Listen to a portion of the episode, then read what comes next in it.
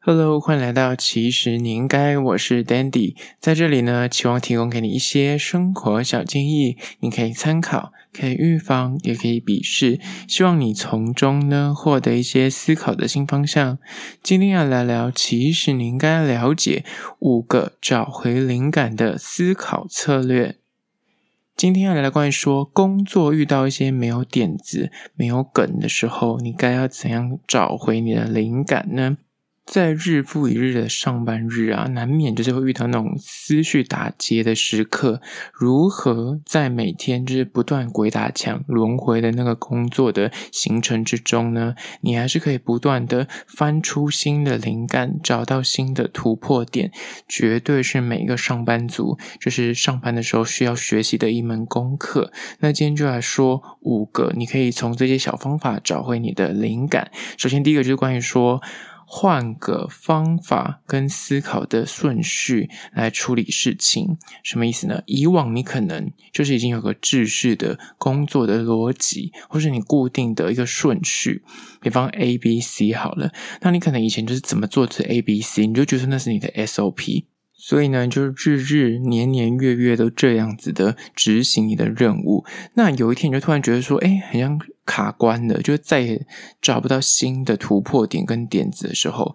有时候不妨就是你可以打破你过往都已经积习的一些。顺序，那这些顺序呢，可能就是你可以从 C B A 倒回去做。比方说，你以往可能在企划一个呃案子的时候，你可能都会先想好主题，然后再去想说后续要怎么执行。那你可能最近刚好就是人生卡关了，就再也找不到新的灵感。那这时候你不妨可以反过来，先想好最后结尾是要怎么做。然后再去反推，你要定怎样的主题跟怎样的准备，去达到你要的这个结果，就是反过来思考这件事情。原本就是原本，你可能是先就是一定要先想好主题，你才知道后续要怎么去啊推测啊，怎样去规划。那这次你不妨就可以反过来，先想好最终你要呈现的样貌，再去反推。那这样的样貌应该要设立怎样的主题，然后再去反推。然后那可能那这样子的做法跟主题，那怎样去走到你最终的那个要求？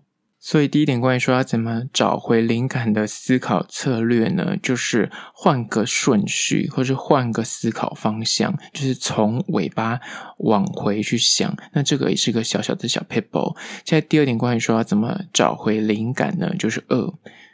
去看电影。看书或看展览来刺激你的大脑。当你思绪宕机的时候，与其就坐在办公室，就是不停的在那边折磨自己，就是怎么想就是想不出一朵花来的时候，倒不如你就干脆断然的放下现在手边的工作，去从事跟工作现在没有直接相关的一些休闲娱乐。反正你坐在那发呆，也就是一直发呆，也找不到任何的想法。那倒不如去看一场电影，去阅读几本书，去逛逛一些展览。那些东西不一定要跟你现在所从事的工作内容或者想解决的事情是要有相关的哦。有时候是反而是就去看一些完全无关紧要的事情。你在那个过程中就会刺激到你大脑去思考一些，诶，就是原来说哦，这样也是可以套用的，或是截取一些灵感来源。那这些影视文化相关的活动呢？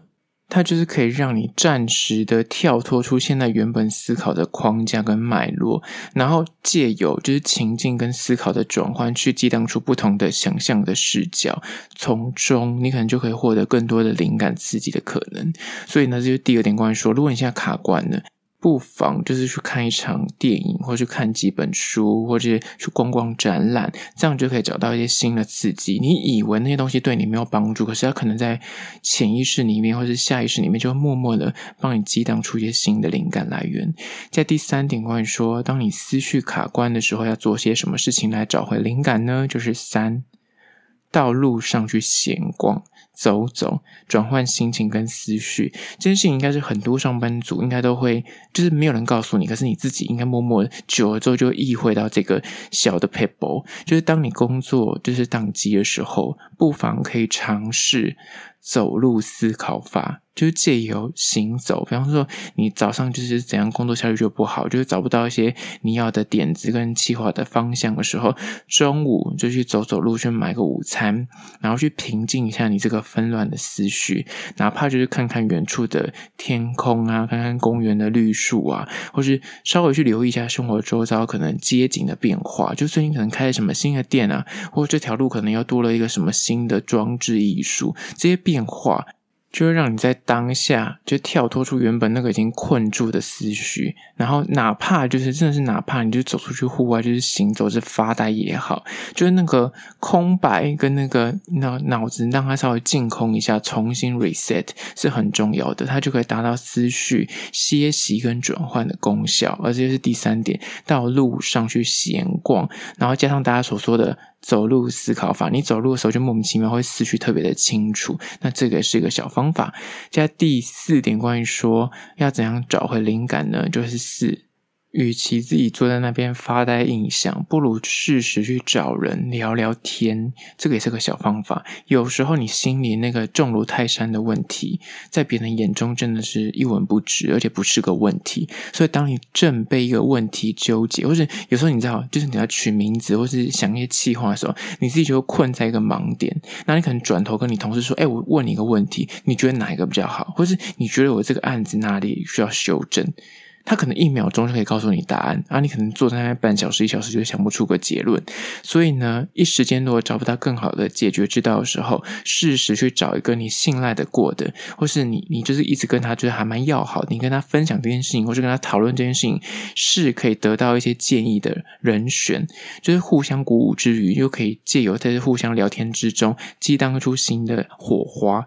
很多时候，你真的是自己想破头，坐在那边就是找不到任何的点子的时候，就是一个不经意的对话、不经意的聊天，就可以给你一个很棒的点子。而这又是第四点，就是当你就是坐在那边完全想不出任何一个点子的时候，不妨去茶水间，或者找朋友聊聊天，说不定就会因此获得一些新的启发。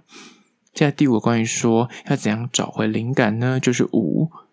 你可以去重新审视。你上一次就相关的案子的成功跟失败，当你深陷于苦无灵感的时候呢，见往知来这件事情，它是可以让你找到一个突破点的。就是当一件事情你已经做了千百万次，你就觉得说，我就再怎么做就是这样子，就再也找不到新的变化或新的可能性。不妨你可以回去翻阅你之前做这件事情的时候，到底有没有成功的案例或失败的案例，或是重新去审视一下你过去走那个企划的流程，或走走整个案子的时候。中间是否有一些难处或是一些盲点，你可能忽略了？借由之前的那些成跟败的经验呢，从中你就可以找到一些可以再去修正执行的方法，或者是改进之处。而这些东西，就是在你重新浏览一次，真的有时候就是你以为你已经记得以前的点点滴滴，或是你做太多次，你就是对于过去的那个案子已经巨细靡遗的认识。我想你重新再去看一次，从头认真把自己当成空白的白纸，再去审阅一次，你就。就会发现说，哎，原来你还 miss 掉了一些细节，而那些细节就可以让你找到一些新的尝试角度。而这就是第五点，关于说你可以重新去审视上一次那个类似案子的成功跟失败。好啦，今天就分享了五点关于说，当你人生走到穷途末路的时候，要怎么再找出一个新的路子呢？找回灵感的小 paper，，希望提供给你做参考。最后还是要说，如果你对今天的议题有任何意见跟想法想要分享的话呢，可以到资讯栏外的 IG、YouTube 那边去订阅留言，写下你个人的意见或是你想提出的疑难杂症，我都会一一的私讯回复。好啦，这就是今天的，其实你应该，下次见喽。